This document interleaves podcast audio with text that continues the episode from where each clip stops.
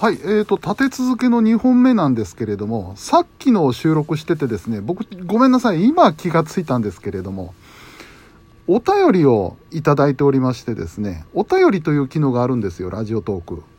うん。で、見ましたら、お便りをいただいていることに気がつきましてですね、ありがとうございます。あのこのラジオトーク、初のお便りでございますよ。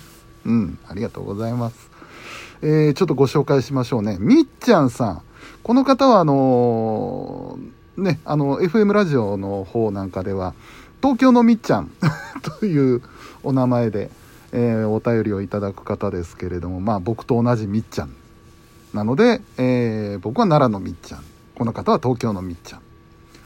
えー、久しぶりに聞けて一安心。よかった、よかった。そうなんですよね。あのー、聞いていただいた時、かなり間が空いてたんですよね。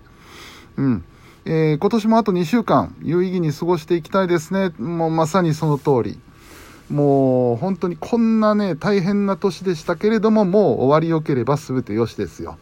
もうそれしかないですよ。ありがとうございます。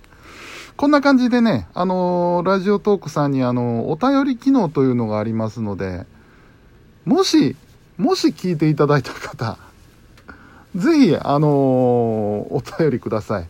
あの、FM ラジオにしても、ラジオトークにしても、これ非常に嬉しいのでね、あの、いただいたものは全てご紹介をしていきたいというふうに思います。全てっていうとなんかとんでもないものを送ってくる人が いそうで怖いんですけれども、なるべく ご紹介をしていきたいと思います。